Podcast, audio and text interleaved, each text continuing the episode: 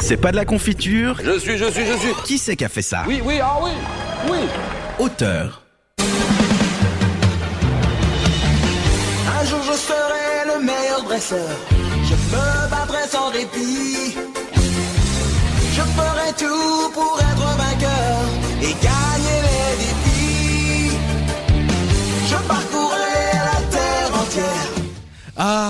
que ça fait du bien d'entendre ce générique. J'avoue, j'adore Digimon. Ah. ah, Pokémon, un jeu vidéo qui a fait rêver, voyager, transpirer, je dirais même, la plupart d'entre nous, nous les jeunes entre 5 et 30 ans, des jeunes de plusieurs générations. Un jeu qui voilà déjà plus de 20 ans prenait vie dans la tête du Dr Bug. Vous avez bien compris, Pokémon est la création d'un fanat d'insectes. Un certain Satoshi Tajiri, fils d'un vendeur de Nissan et d'une femme mère au foyer.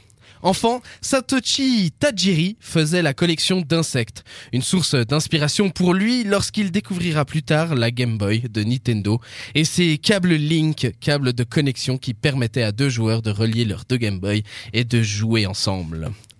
Ah, et c'est après cette découverte que Satoshi Tajiri décide de partir travailler chez Nintendo, alors que deux ans auparavant, il fondait avec plusieurs de ses amis leur propre studio de développement. Il passera les sept années suivantes à concevoir les Pokémon. Un de ses amis se chargera de dessiner toutes les images de Pokémon, cet homme, un certain Ken Skimore. Il deviendra aussi ami avec Shigeru Miyamoto, le créateur des fameuses séries Mario et Zelda.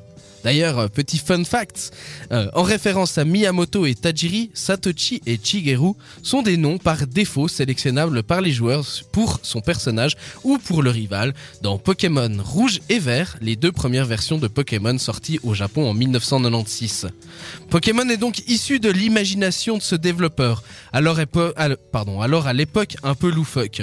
Il se serait inspiré de l'élevage de criquets qu'il faisait était jeune.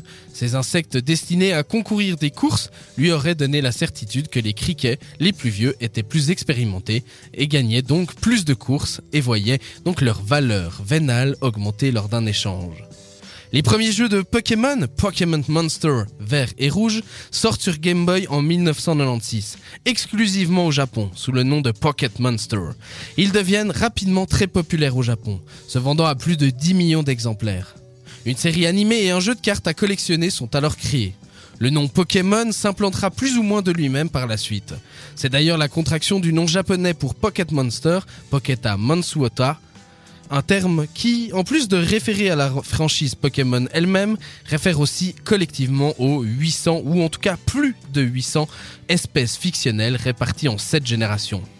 Ce n'est que deux ans plus tard que les versions rouge et bleu ne sortent aux USA, en même temps que la version jaune, une version sensiblement égale mais où Pikachu, Pokémon emblématique de l'univers, prend un rôle central et particulier. La série animée et une version des cartes à collectionner en anglais sortiront cette même année. Pokémon rouge et bleu se vendent très bien, battant tous les records de vente avec plus de 30 millions d'exemplaires. La série, elle, est un tel succès que Warner Bros. Pictures sort un long métrage animé au cinéma l'année suivante. Avec 163 millions de dollars de recettes, Mewtwo contre-attaque est l'animé ayant le plus de succès au box-office. succès? Oui, j'ai eu un petit problème de voix. Fort bien.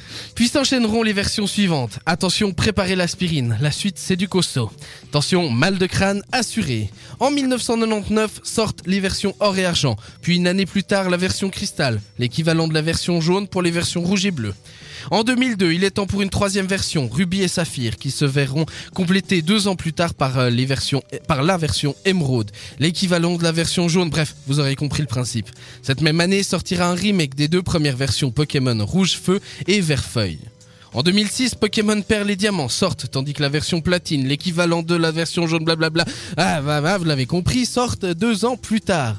On continue parce que sinon, bah, c'est pas rigolo. En 2009 sortent les remakes des versions or et argent et un an plus tard sortent les versions noir et blanc, rapidement suivies par leur suite, un an plus tard. En 2013 sortiront Pokémon X et Y, un an plus tard un remake 3D de Pokémon Ruby et Saphir.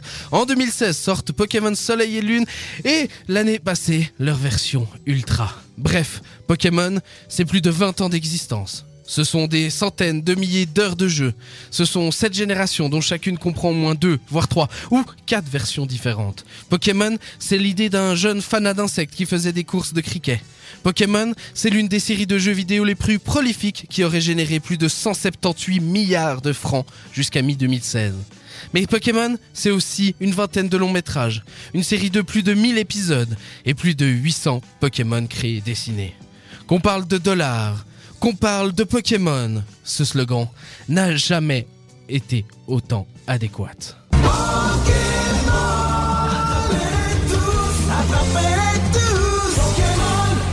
Réagis sur les réseaux sociaux grâce au hashtag CPDLC.